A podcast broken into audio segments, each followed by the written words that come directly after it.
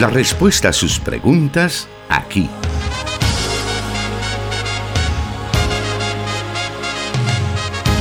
En Solución Bíblica. Comenzamos.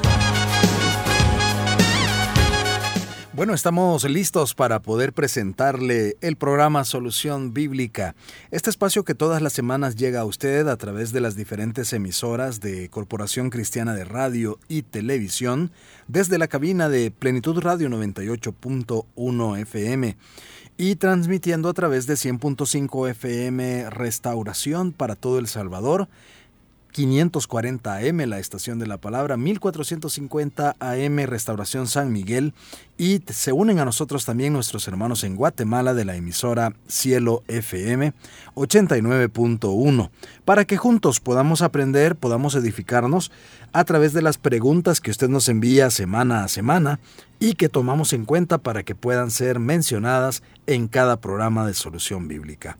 Así que le damos la bienvenida a usted y también al encargado de responder a cada una de esas preguntas, el pastor Jonathan Medrano. Bienvenido, pastor. Muchas gracias, hermano Miguel Trejo.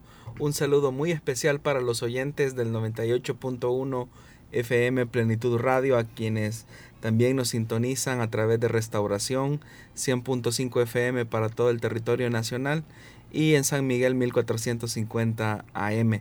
También nuestros hermanos que se unen a esta transmisión en Guatemala. Muchas gracias por honrarnos y privilegiarnos con su sintonía en este su programa Solución Bíblica. Por cierto, el último a este mes de mayo.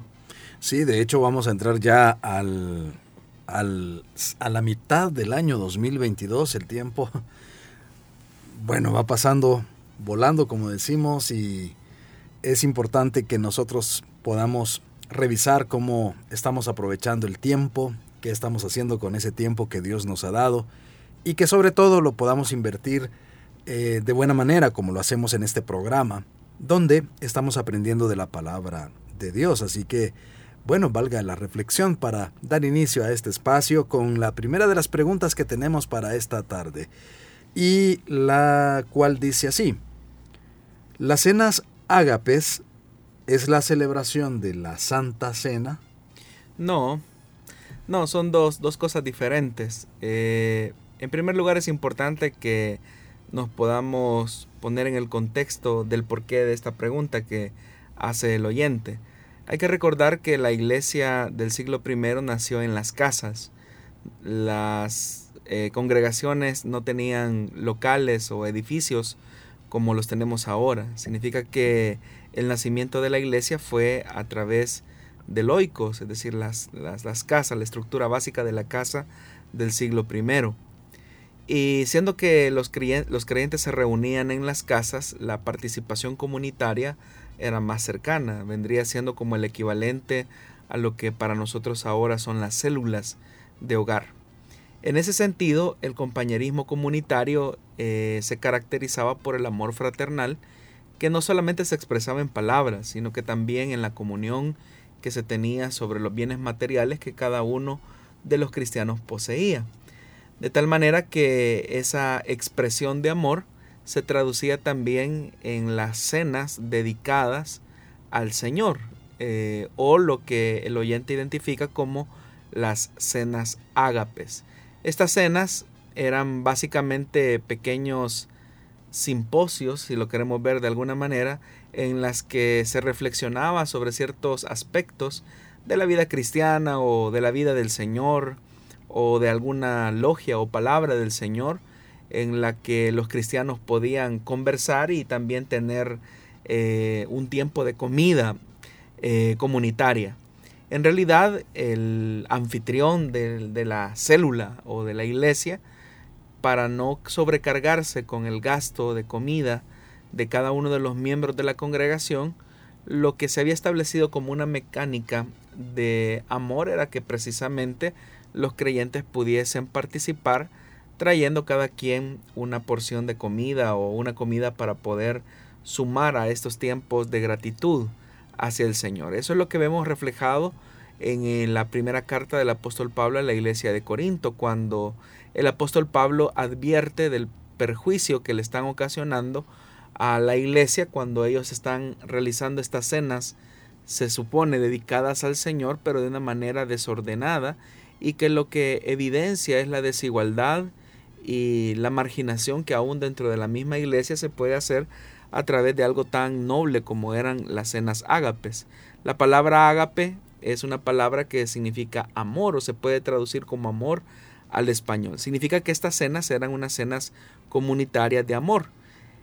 Al final de estas cenas comunitarias de amor, donde los cristianos tenían estos pequeños simposios, eh, donde conversaban sobre ciertos temas de la vida cristiana o de la vida del Señor Jesús, al final, en ese mismo sentido de unión filial, es que ellos celebraban la cena del Señor.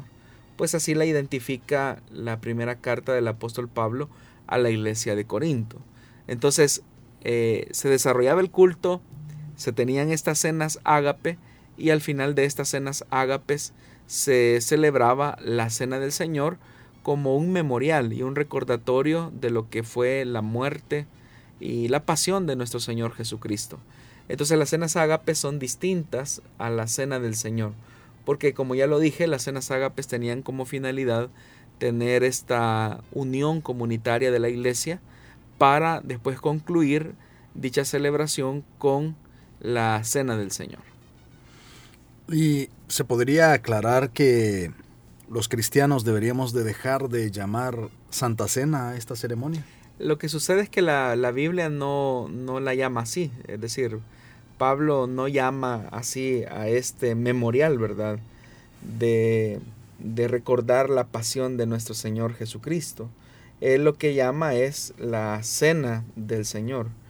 Eh, por eso es que el apóstol Pablo eh, dice en la primera carta del apóstol Pablo a los, a, los, a los Corintios, la primera carta eh, de, del apóstol dice, pero al anunciaros esto que sigue, no os alabo porque no os congregáis para lo mejor, sino para lo peor, dice Pablo.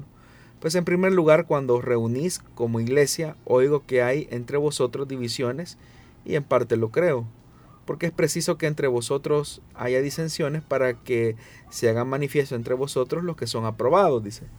Cuando pues os reunís vosotros, esto no es comer la cena del Señor. Entonces vemos que Pablo la identifica no como la Santa Cena, sino como la Cena del Señor, que en realidad es una reelaboración, ¿verdad?, teológica eh, de la Pascua, porque el día, la primera cena del Señor que se estableció em, fue en el marco de una cena también comunitaria como lo era la Pascua, que recordaba la liberación del Señor por su pueblo que estaba bajo el oprobio de los egipcios, eh, bajo el látigo de Faraón. Entonces eh, la cena toma un nuevo carácter en el, en el cristiano porque el pan ya no, no recuerda tanto esa gesta de, liberación, sino que ahora el pan representa o simboliza el cuerpo del Señor Jesús y la copa, su sangre, que es la llegada de un nuevo pacto tal como él establece. Entonces, lo más cercano o lo más bíblico que podríamos referirnos a esta actividad sería como la cena del Señor y no la Santa Cena. Muy bien, de esa manera hemos dado inicio al programa Solución Bíblica de esta tarde. Le invitamos también para que pueda compartir esta transmisión que tenemos en Facebook Live. Estamos específicamente en las páginas de Solución Bíblica, Plenitud Radio y Misión Cristiana Elim Santa Ana, para que puedan más personas ser alcanzadas con el conocimiento de la palabra de Dios. Vamos a hacer una pausa y volvemos en unos segundos.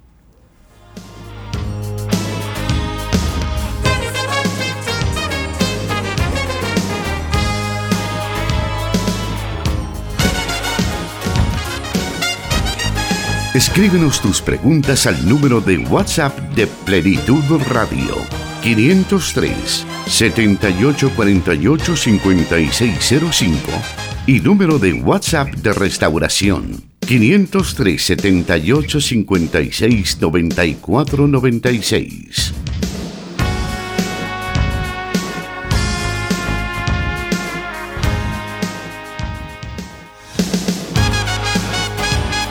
Continuaremos esta tarde con las preguntas que nos envían a través de los diferentes medios que ponemos a su disposición.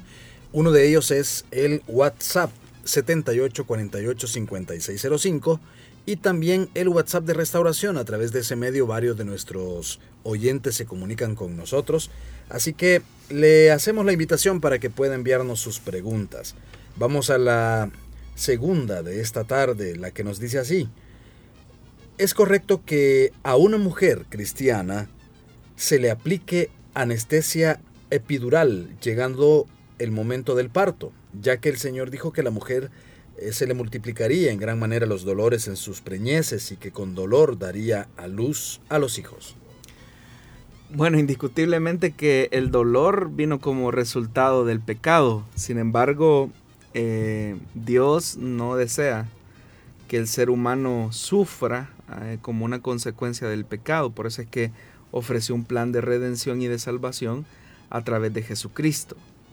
Pero eso sería tanto como que siendo, siguiendo la misma lógica que una persona que tenga un dolor de muela y necesite, digamos, alguna intervención o no necesariamente que sea un dolor de muela, pero una intervención dental, ¿verdad? Entonces, eh, como es necesaria una intervención profesional, entonces que no se le aplique anestesia porque el sufrimiento es como es consecuencia del pecado, sería la misma lógica, ¿verdad? Entonces no, no hay nada de, pecaminoso o contrario a la verdad de la Biblia o a la verdad de Dios si a una mujer se le aplica anestesia epidural llegado el momento del alumbramiento, o sea, no tiene nada de, de, pecaminoso o, o, o sea, esto opuesto a la voluntad de Dios. En realidad el sentido del pasaje tiene que ver más con el hecho del sufrimiento que ocasiona el pecado y no que el sufrimiento en sí mismo tenga algún valor de limpieza o de purificación o de consagración. Ese concepto que las personas muchas veces mantienen acerca del dolor, a veces no lo enfocan adecuadamente en vez de reflexionar que el dolor y el sufrimiento vino como una consecuencia del pecado, hay algunas personas que ven el dolor como un elemento de purificación, pero no tanto en el sentido de, de labrar el carácter de la persona, sino que lo ven como entre más dolor y más sufrimiento se pueda tener, hay más mérito de una gracia de Dios. Y todos sabemos que en ninguna manera el sufrimiento por sí solo tiene algún mérito. Eh, más el dolor es el resultado de la condición caída de los seres humanos. Y es verdad que el dolor puede ser utilizado por Dios para labrar nuestro carácter y purificar aquellas áreas de nuestra vida que no están bien. Pero no es porque el dolor en sí mismo eh, tenga un mérito como tal delante de Dios, sino porque el dolor refleja en cierta medida nuestra naturaleza frágil y dependiente de Dios. Entonces, eh, no hay un mérito en sí en que una persona eh, decida restringirse de los elementos eh, científicos o médicos para, para mitigar un poco el dolor. Eso sería una, una contradicción. ¿Qué se puede decir respecto a los evangélicos que todavía tienen conceptos como lo que usted mencionaba, que a través del sufrimiento o del sometimiento, como ellos dicen, de la carne, hacerla sufrir, quieren encontrar más santidad y pues ocurre en el caso de vigilias, ayunos, que muchas veces se hacen con el objetivo de someter a la carne. Lo que pasa, hermano Miguel, es que hay una mala comprensión de la palabra carne. Eh, nosotros y la mayor parte de evangélicos entienden que la carne es el cuerpo. Eh, y en realidad el cuerpo es templo y morada del Espíritu Santo. Cuando el texto sagrado hace una referencia eh, a ser sosegados con la naturaleza carnal, no se está refiriendo al cuerpo, sino que se está refiriendo a esa naturaleza viciada que vive dentro de nosotros. Hay que recordar que la palabra que se traduce como carne eh, tiene un contexto eh, en el idioma original. Eh, si hablamos, por ejemplo, de carne haciendo una referencia al cuerpo humano, la palabra griega que se utiliza es soma. Entonces, pero ahí estamos, nos estamos refiriendo al cuerpo físico. Y a esa referencia es cuando Pablo, por ejemplo, dice que nuestro cuerpo, es decir, nuestro soma, es templo y morada del Espíritu Santo, pero claramente está enfatizando que nuestro cuerpo tiene un valor. En tanto que Sarx eh, se habla acerca de la naturaleza viciada, que sigue la línea conforme los deseos de la carne. La idea o la concepción de muchos cristianos de, bueno, voy a someter mi carne y por eso es que voy a ir a una vigilia y, por eso es que al salir de la vigilia no me voy a ir a dormir porque así someto mi carne. Están teniendo una mala apreciación del texto. Aquellos que dicen voy a, voy a hacer un ayuno porque así someto a mi carne, eh, están teniendo una mala apreciación del sentido de la palabra. Y ahí, aparte de que están teniendo una mala interpretación de la palabra, están eh, cayendo en una recatolización.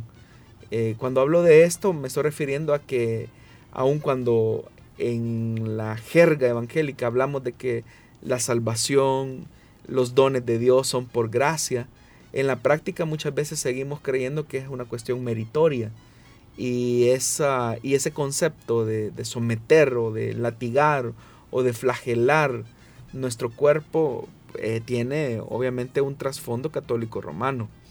Entonces debemos de entender que Dios no solamente compró nuestra alma cuando Él entregó su vida por nosotros en la cruz del Calvario, sino que también compró nuestro espíritu y también compró nuestro cuerpo. Entonces somos una unidad que Dios compró absolutamente y plenamente y por lo tanto tener este tipo de apreciaciones lo que hace es, por un lado, alejarnos del sentido real de la gracia de Dios que se opera en la vida de los cristianos y segundo, es atribuirle a ciertas prácticas que se hacen sobre el cuerpo como si fuesen acciones meritorias para alcanzar algún favor divino. Y eso es una idea que se aleja totalmente del Evangelio. Muy bien, habiendo escuchado esa respuesta, haremos otra pausa muy breve. Continúe en sintonía de Solución Bíblica.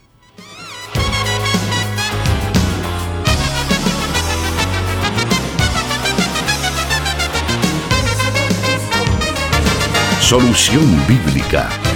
Puedes escucharlo en Spotify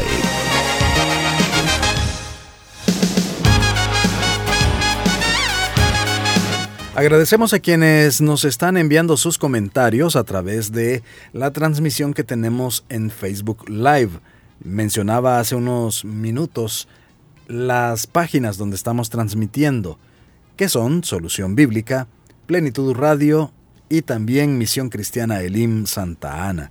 Ahí puede buscarnos, puede compartir esta transmisión con sus contactos para que podamos llegar a más personas con el conocimiento de la palabra de Dios. También eh, enviamos un saludo a quienes nos están escribiendo en estos momentos a través de nuestro WhatsApp. En unos momentos estaremos dando lectura a algunos de los comentarios. No olvide mencionarnos dónde nos está escuchando. Para nosotros ese es un detalle también muy interesante. Vamos a la siguiente pregunta para esta tarde y nos dice así. ¿Es correcto que los cristianos participen en política partidaria? ¿Cuál debería de ser el perfil de un creyente que desea involucrarse en el campo de la política? Bueno, yo creo que si un cristiano tiene una vocación para entrar al campo de la política, no necesariamente lo tiene que hacer a través de un partido político como tal, especialmente cuando la clase política partidaria de nuestro país está tan eh, degradada y está tan corrompida, es decir, refleja los antivalores que no son expresados en la Biblia. Sin embargo, creo que una expresión social y política de un creyente que se siente llamado a este campo misionero puede ser a través de un movimiento ciudadano o un movimiento social, que poco a poco puede ir madurando y creciendo hasta eh, posicionarse como una fuerza política partidaria eh, distinta a las que conocemos actualmente. Pero para que eso ocurra, pues eh, eso lleva bastante tiempo. Y el problema es que a muchos creyentes parece ser que los procesos no son como los, los que, a, los que, a los que aspiran, ¿verdad? Porque los procesos demandan tiempo. Es decir, los procesos de transformación social eh, genuinamente son los que demandan tiempo. Y en ese sentido, creo que es importante que un cristiano haga la reflexión que se puede incidir en la vida pública, pero como un movimiento social y ciudadano, eh, que puede ir madurando en el tiempo, repito, en la medida en que éste también tenga incidencia.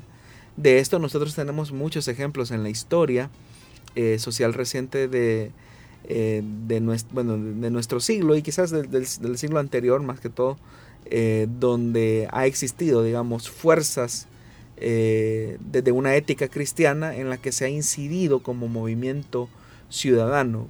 Por mencionar algo, un, ejemplo que quizás es de los más conocidos, a mediados casi a mediados del siglo eh, pasado, ¿verdad? El movimiento que buscaba la libertad de los y la emancipación en cuanto a materia de derechos civiles en Estados Unidos, que buscaba reformas eh, profundas sobre el tema de la segregación racial que se vivía en esa época, logró tener una fuerte incidencia a partir de un movimiento ciudadano que surgió eh, de una reflexión eh, bíblica sobre una realidad que estaba afectando en ese momento a los Estados Unidos y que con el tiempo fue abanderada por el pastor afroamericano, eh, el pastor Martin Luther King Jr. Entonces, ustedes pueden ver algo que nació de la reflexión bíblica, de la reflexión ética, que poco a poco se fue consolidando en un movimiento ciudadano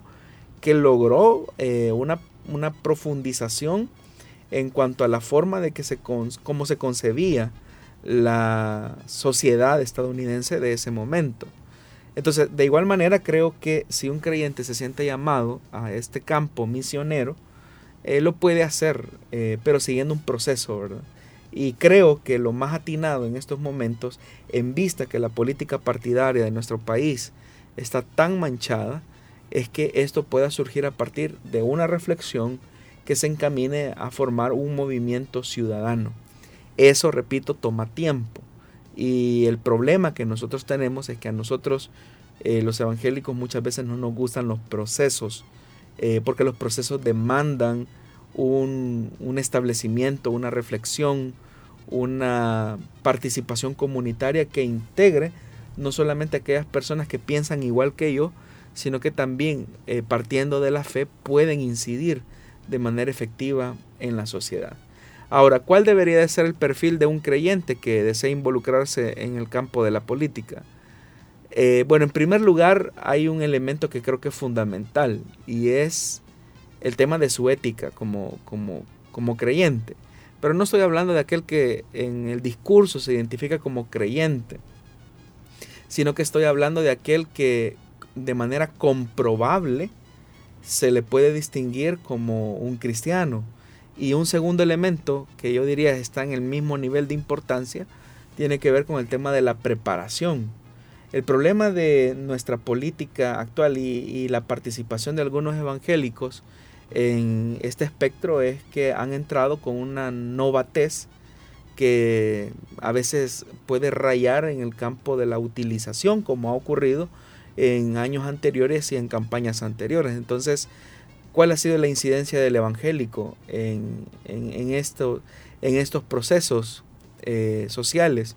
Ninguna, porque su incidencia, su preparación muchas veces eh, no es la necesaria. Tenemos eh, evangélicos sí que participan en política, pero que no tienen la preparación técnica, académica, profesional para articular esfuerzos eh, que vayan encaminados a la transformación de la, de la polis, es decir, del pueblo, de la ciudad.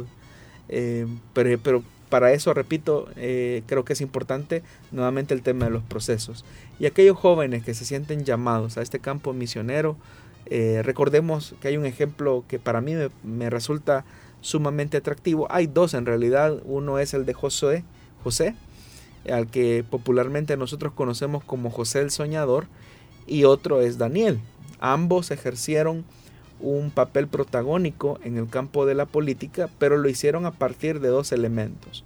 Uno, su ética, es decir, su ética no era negociable, sus principios eran inquebrantables, pero también no podemos negar la capacidad eh, técnica, académica que ambos tuvieron. Pensamos, por ejemplo, en, el caso de José. Eh, todos sabemos que José desarrolló el arte de la administración eh, mientras estuvo en casa de Potifar, mientras estuvo también incluso como, como preso a causa de una acusación injusta que se había hecho en su contra. Él tuvo la capacidad de desarrollar destrezas administrativas, financieras, que fueron evidentes mientras él pasó por estos dos escenarios. Pero también José eh, supo eh, introducirse, digámoslo así, en este campo de una manera muy estratégica. Es decir, él era consciente que él era, vamos a decirlo así, hebreo. Es decir, él, era eh, una persona que descendía de Abraham, pero para entrar en el campo de la política egipcia, él tuvo que aprender el idioma egipcio. Es decir, aprendió a hablar, aprendió a relacionarse con ellos y por eso es que aprendió la lengua egipcia, es decir, se vio en la necesidad. Cuando finalmente llega a la corte de Faraón, evidentemente Faraón tiene un sueño doble que al final tenía el mismo significado. Dios le da la interpretación de ese sueño, pero el plan estratégico a largo plazo fue el resultado de las capacidades administrativas, diplomáticas y políticas que José había aprendido mientras estuvo en los escenarios como esclavo en casa de Potifar y como eh, preso en, en las cárceles de Egipto, pero él aprovechó la oportunidad. Entonces a eso me refiero, que no solamente eh, basta con que una persona diga yo quiero entrar al campo de la política y soy cristiano y creo que como cristiano soy luz y soy sal. Está bien, esa es tu ética y tiene que ser una ética comprobable, no simplemente una fachada que se presta para de alguna manera tocar el sentimiento y la sensibilidad del pueblo evangélico se necesita entonces la preparación. Entonces, ¿cuáles son tus estudios? Eh, ¿Cuál es tu preparación técnica, académica, para no llegar a ser un novato en el campo de la política? Para no llegar a ser un novato improvisado, que no tiene planes de gobierno, que no tiene un, un plan a largo plazo, cosa que José sí tenía. El otro ejemplo es Daniel. Vemos a un Daniel que tiene la capacidad de mantenerse firme en sus convicciones a pesar de que existe una presión sobre su vida para asumir la cultura de Babilonia en, sus antivalores, eh, vemos que Daniel rechaza todo eso. Pero es importante hacer notar qué es lo que Daniel no rechaza. Porque es cierto, Daniel rechaza todos los antivalores de Babilonia. Pero hay cosas que Daniel no rechazó. Daniel no rechazó la educación. Por eso es que la Biblia describe a Daniel que era diez veces mejor que todos aquellos que también tenían su misma edad y que se suponía tenían sus mismas competencias. Entonces, como cristianos, podemos eh, participar eh, eh, en el campo de la política como un campo misionero, definitivamente, pero no simplemente desde la simple motivación de que soy cristiano, sino que a partir de mi ética comprobable, yo necesito prepararme para poder incursionar y tener propuestas adecuadas. Así que creo que eso es importante tenerlo en cuenta. Ahora, respecto siempre al tema de política e iglesia, al, a la mayoría, no, bueno, no sé si a la mayoría de evangélicos tradicionales les cuesta asociar ambas, eh, ambos campos. Pero podemos ver, por ejemplo, en la escritura que todos los relatos y todo se desarrolla en un ambiente sociopolítico de la época, de los casos que usted ha mencionado, incluso el caso de, Jesús. Se desarrolló todo en un momento específico de, en esa parte sociopolítica. Entonces, en ese sentido podemos decir que la iglesia en sí puede ser, debe ser o fue un movimiento sociopolítico? Claro, o sea, la, influencia de la iglesia como movimiento tiene una incidencia revolucionaria totalmente. O sea, Jesús no hubiese terminado en la cruz si no hubiese sido porque su influencia sobre la sociedad, que partió como un movimiento campesino en Galilea, no hubiese tenido repercusiones que lo llevaron incluso hasta la muerte. Tomemos en cuenta un principio básico. La muerte por crucifixión se aplicaba a agitadores políticos. Entonces significa que desde la ética de Jesús, desde la ética de su enseñanza, eh, hubo una revolución en muchas cosas, que no solamente revolucionó la religión de su época, sino que revolucionó la forma de ver la vida, de entender la vida. Y es que eso es el ejercicio de la política tiene que ver una implicación de la vida y tiene, una, y tiene que ver también una, una implicación de cómo la vida está construida.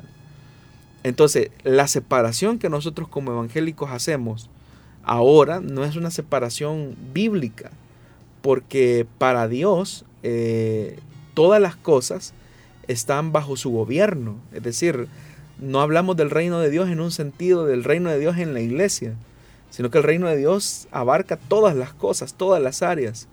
Y volviendo al caso de cómo poder incidir, veamos cómo un movimiento que comenzó con un grupo de 12 personas, a partir de una reflexión acerca de cómo ver la vida, comenzó a transformar toda la sociedad del siglo I. Eh, no fue a través de los, de los partidos políticos tradicionales de la época de Jesús, sino que hubo un, movimiento, hubo un, entramado de reflexión bíblica y teológica de cómo se veía la vida en ese momento a la luz de las exigencias del reino de Dios. Y creo que cuando como cristianos comencemos a hacer esa reflexión profunda y sincera de nuestra realidad y comencemos a cotejarla eh, con la situación actual de nuestro país, esa, en esa reflexión, en esa hermenéutica eh, sociopolítica es cuando finalmente se va a comenzar a gestar un movimiento que va a generar eh, muchos problemas y que va a ser algo distinto a lo que estamos acostumbrados a ver. Entonces, mm, debemos de ver, y por eso es que hablo de este término, de ver la política como un campo misionero. Pero, insisto, no, no, es, no me estoy refiriendo a política partidaria, sino al ejercicio y a la implicación de la transformación de la vida social a partir de la reflexión bíblica y cristiana que se puede hacer.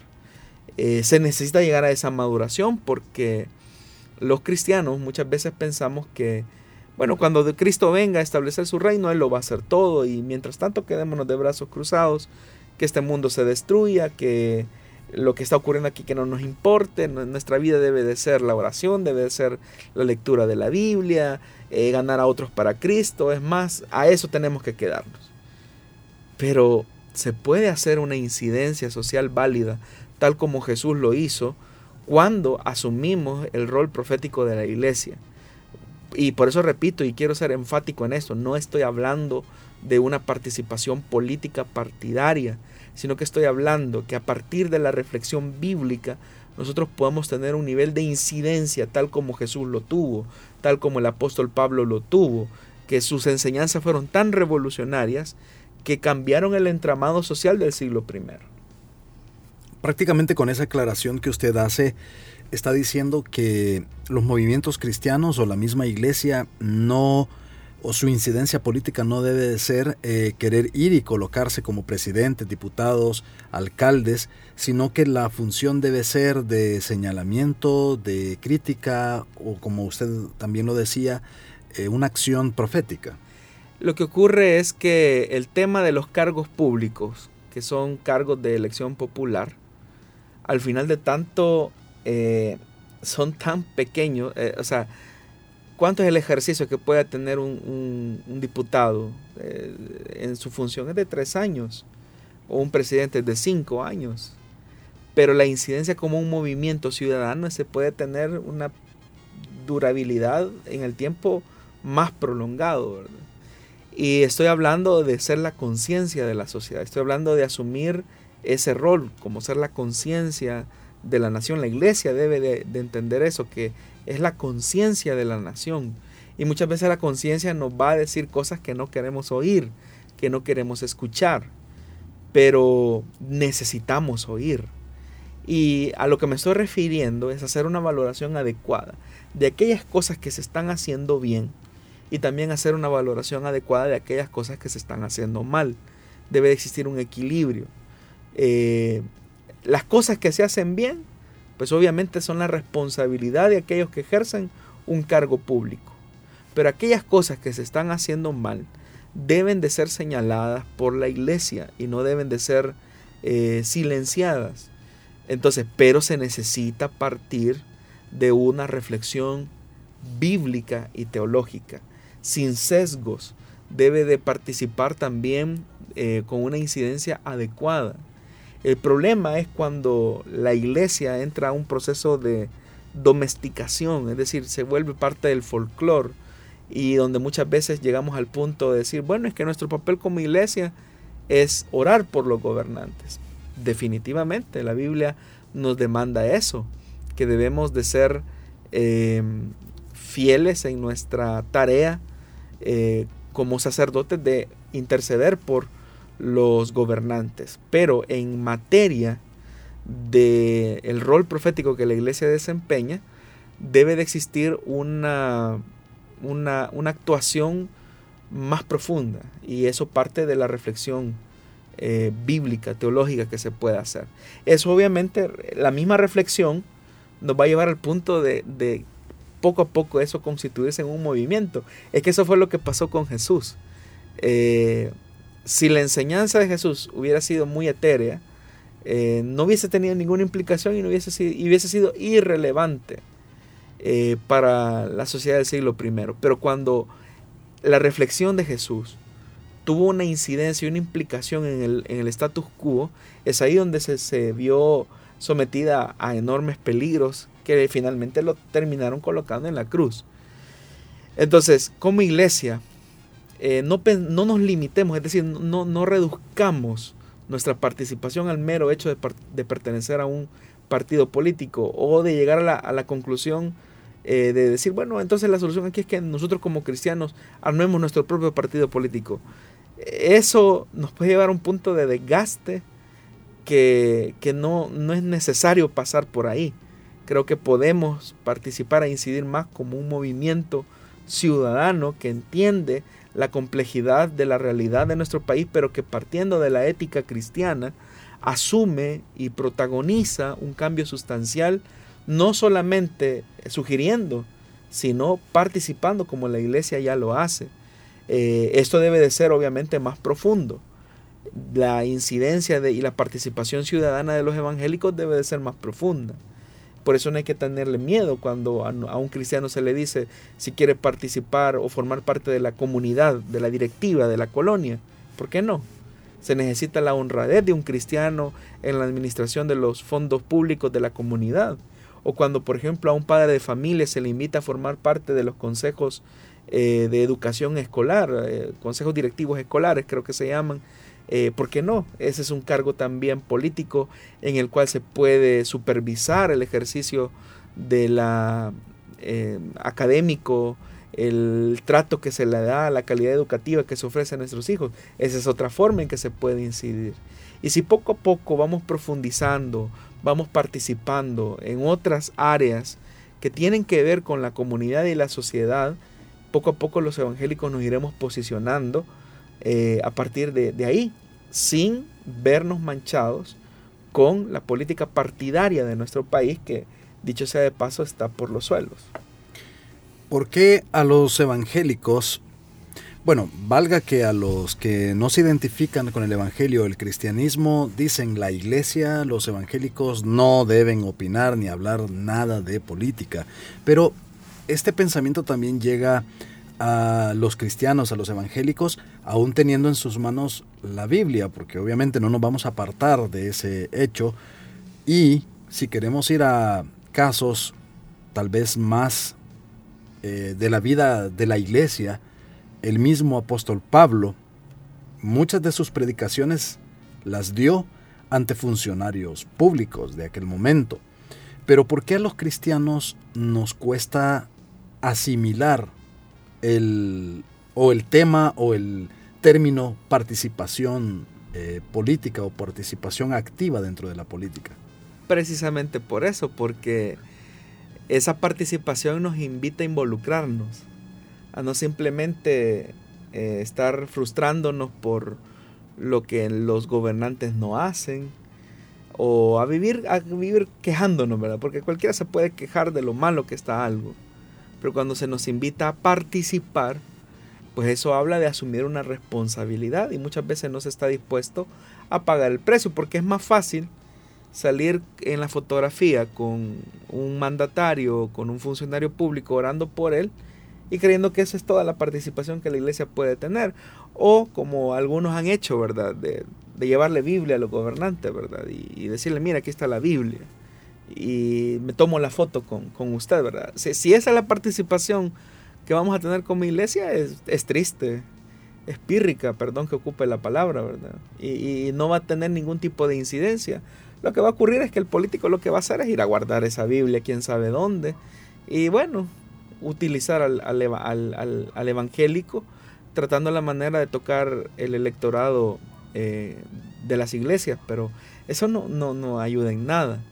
Entonces, ¿cuál debe de ser? debemos de asumir un protagonismo, es decir, donde el, creyente no está solamente para decirle sí a todo, eh, solamente porque lo popular eso eh, suena de esa forma, sino que, repito, eh, la iglesia debe asumir su conciencia como nación.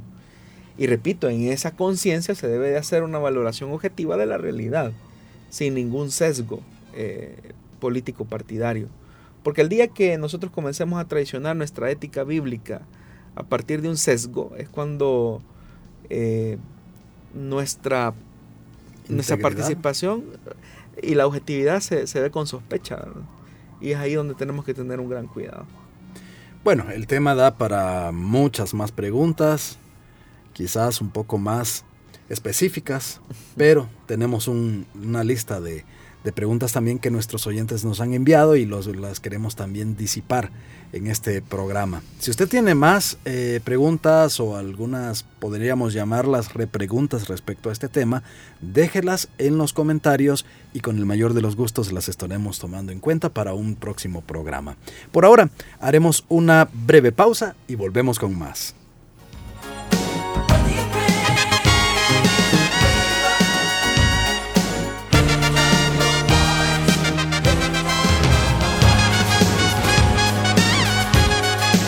Solución Bíblica. Puede escucharlo en SoundCloud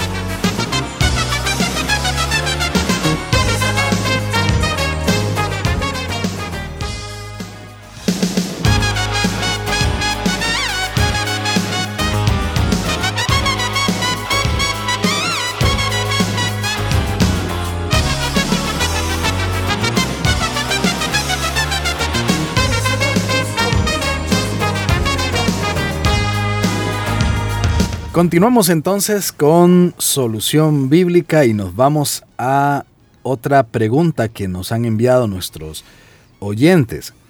Y esta nos dice de la siguiente manera.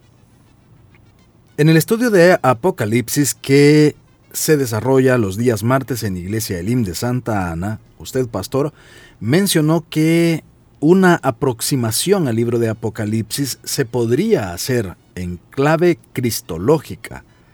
¿No tendría que ser más bien una clave escatológica? Bueno, en realidad para acercarse al libro de Apocalipsis, la mayor parte de especialistas serios de la Biblia coinciden que pueden existir cinco claves de lectura que puedan hacer del libro de Apocalipsis un abordaje o un estudio aceptable de este importante libro de la Biblia. Pero en realidad casi todos coinciden que la centralidad del libro de Apocalipsis se encuentra en la persona de Jesús.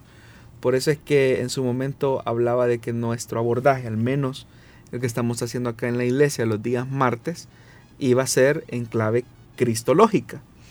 Y la razón de por qué eh, nos hemos ido ahí, siendo que esta es como una de las primeras, es precisamente por el contenido del libro de Apocalipsis. Comenzando primero por el título, ¿verdad? En el capítulo 1, versículo 1, que se nos remite al objeto como a la fuente del libro, que es Jesucristo. Y hay que recordar que como para todos los escritos antiguos, los comienzos de los libros bíblicos son especialmente importantes para la comprensión del género y del contenido del libro que introducen. Entonces el Apocalipsis en sí mismo no puede ser más revelador que centraliza la persona de Jesús. De hecho que la traducción de las cuatro primeras palabras del texto griego dice así, eh, revelación de Jesucristo.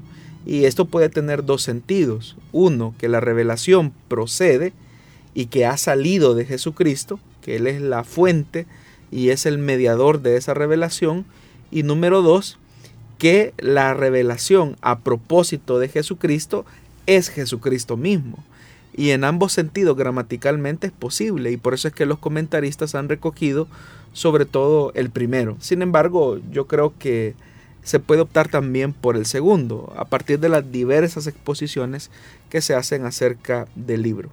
Lo segundo que nos puede llevar a entender por qué el abordaje en clave cristológica eh, se posiciona como una de las primordiales al acercarse al libro de Apocalipsis es porque algunas de las visiones situadas eh, en lugares estratégicos como el prólogo y el epílogo eh, del libro enfatizan precisamente eso. En el capítulo 1 usted va a ver la centralidad de Jesús. En el capítulo 22 nuevamente. En el capítulo 4, en el 5 y en el 12, esa distribución de los libros usted va a encontrar claramente que el énfasis de la profecía que le fue entregada a Juan de Patmos tiene que ver con Jesús. Por ejemplo, el autor intenta reavivar la esperanza de sus hermanos y hermanas en la prueba, en la aflicción, porque es un libro eh, que va dirigido a una comunidad o a las comunidades que están siendo de alguna manera perseguidas, orientándolo decididamente a que fijen eh, su esperanza en Cristo, que ha sido muerto, pero que también ha sido resucitado. Entonces el conjunto de su libro queda enmarcado por esta figura que aparece en todo su poder y que engendra una esperanza infinita. Si uno nota, por ejemplo, la visión inaugural que se encuentra en el capítulo 1 de los versículos del 9 al 20, se centra en este personaje misterioso como un hijo de hombre, dice el capítulo 1, versículo 13, y que se presenta a sí mismo como el que vive, que estuve muerto, pero que ahora vivo para siempre y tengo en mi poder las llaves de la muerte y del abismo, es decir, el resucitado, capacitado para comunicar su fuerza de vida y de su resurrección a una iglesia que está siendo sufriente. Pero note que Jesús es el mediador de esa revelación. También de la misma manera y como haciéndose eco de lo dicho, se habla de la visión final que nos conduce a este personaje, a nuestro Señor, diciendo que Él es el alfa y el omega y que nos invita a entrar plenamente en su misterio pascual, cuando Él dice yo soy el alfa y el omega, el primero y el último, el principio y el fin, dichosos los que laven sus vestidos para tener derecho al árbol de la vida y poder entrar en la ciudad por sus puertas. Es aquel cuya venida imploran el espíritu y la esposa con una sublime impaciencia, ven, ven Señor Jesús. Entonces note que el énfasis nuevamente recae en el Señor. Entonces no es, no es casualidad el hecho de que el libro comience y acabe con una visión de Cristo. De la primera visión se deriva toda la comprensión de la historia presentada a lo largo del libro y de la visión final nace la esperanza más ferviente que anima a los cristianos que aguardan el retorno de Cristo. Entonces, si todo parte de la resurrección de Cristo, todo se proyecta y se anima en la esperanza de su retorno. Un tercer elemento que nos hace eh, enfatizar y posicionar eh, un abordaje del libro de Apocalipsis en clave cristológica son las aclamaciones litúrgicas que expresan la fe viva de la comunidad que está siendo perseguida. Y solamente quiero mencionar un par de pasajes de aclamación litúrgica, pero que se centran o enfatizan eh, en la persona de Jesús. Por ejemplo, en el capítulo 5, versículos 9 y 10 dice, eres digno de tomar el libro y abrir sus sellos, porque fuiste degollado y con tu sangre compraste para Dios para Dios hombres de toda raza, lengua, pueblo, nación, y has hecho de ellos para nuestro Dios un reino de sacerdotes que reinarán sobre la tierra. Entonces vea, es la persona de Jesús. Si nos podríamos ir al versículo 13 de ese mismo capítulo 5, al que está sentado en el trono y al Cordero, alabanza, honor, gloria y potencia por los siglos de los siglos. Si nos fuéramos al capítulo 19, versículos 6 y 7, aleluya, porque ha establecido su reinado el Señor nuestro Dios Todopoderoso. Con alegría y regocijo démosle gloria porque han llegado las bodas del Cordero y su esposa se ha engalanado, dice una versión. Y finalmente eh, podemos encontrar que en todo el libro de Apocalipsis hay una colección inigualable eh, en todo el Nuevo Testamento de títulos cristológicos que unas veces eh, usados de manera tradicional y otras que han sido como reelaborados por el propio Juan de Patmos, quien es el autor del libro de Apocalipsis. Los nombres clásicos de Jesús y de Cristo aparecen como es debido en este libro, pero el autor también se complace en comentarlos o sustituirlos por nombres simbólicos o por expresiones diferentes de diferentes énfasis de los aspectos de la identidad y de la actividad de Cristo. Solo por mencionar algunos. Eh, ahí se habla del testigo fiel, del primogénito de la, de la resurrección, el príncipe de los reyes de la tierra, el que nos ama y nos ha lavado con su sangre de nuestros pecados, el primero y el último, el que tiene las llaves, el que tiene las siete estrellas, el que camina entre los siete candelabros de oro, el que tiene la espada aguda de dos filos, es decir, y así podríamos seguir con una serie de títulos cristológicos que claramente nos darían a nosotros una evidencia que el abordaje del libro eh, en una primera instancia tiene que ser en tema cristológico. Ahora, el tema escatológico está implícito en eso, porque la muerte y la resurrección de Cristo es una anticipación que aquellos que sufren por la causa del Evangelio también han de ser resucitados en el día postrero y que cada uno recibirá la recompensa de aquello que haya hecho. Entonces, eh, el tema escatológico está supeditado al énfasis cristológico que Juan de Patmos hace en ese libro.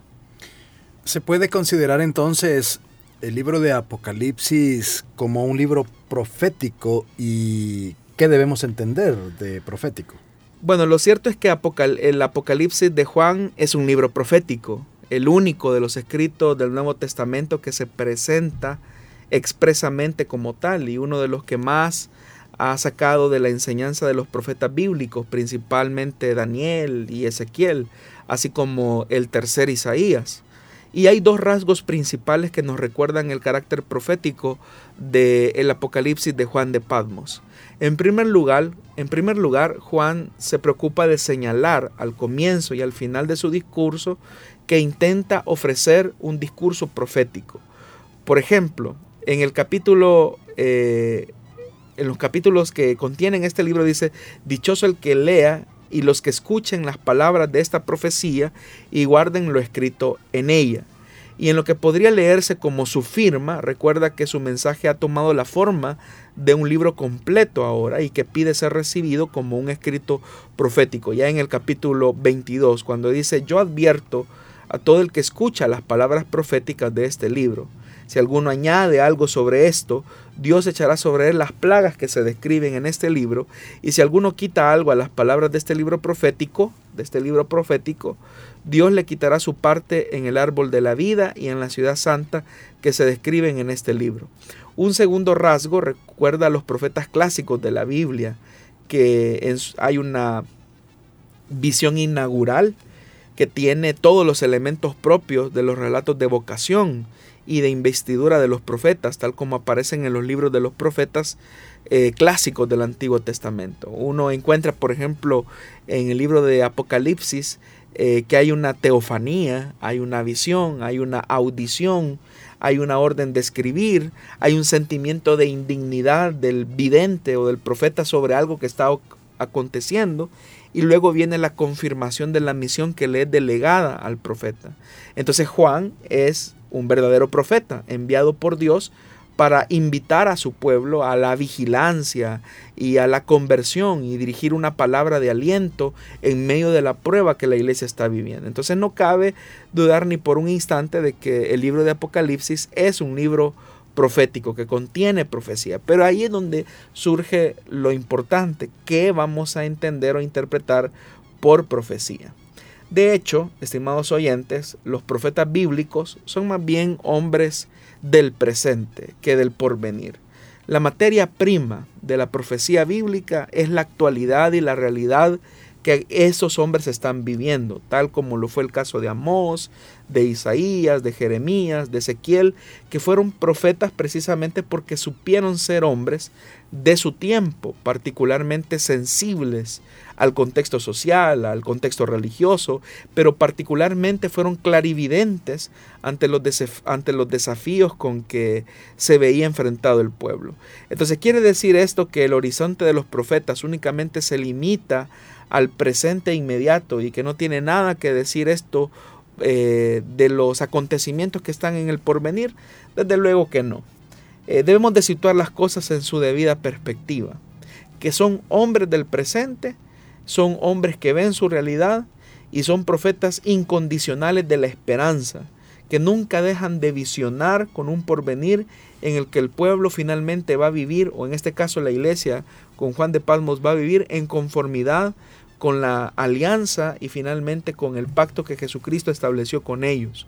Habla también de una realidad transformada y renovada por la llegada del reino de Dios. Entonces sí a los profetas les interesa, como a Juan de Patmos, el porvenir, ese futuro que viene.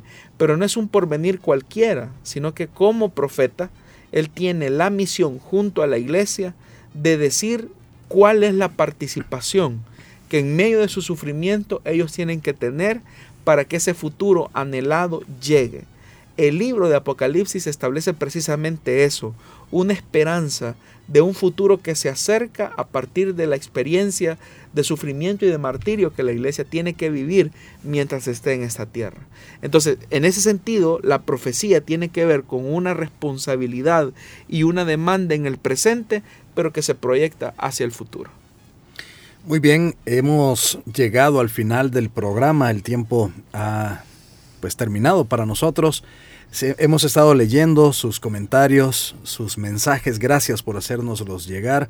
En su momento vamos a estar también respondiendo ahí en la página o en el medio donde usted nos ha estado escribiendo.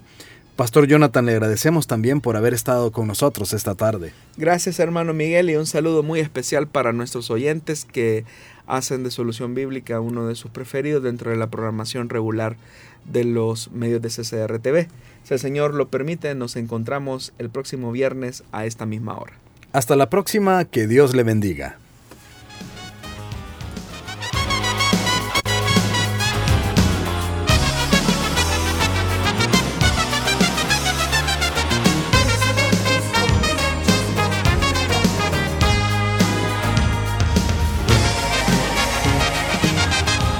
Dios da la sabiduría y el conocimiento.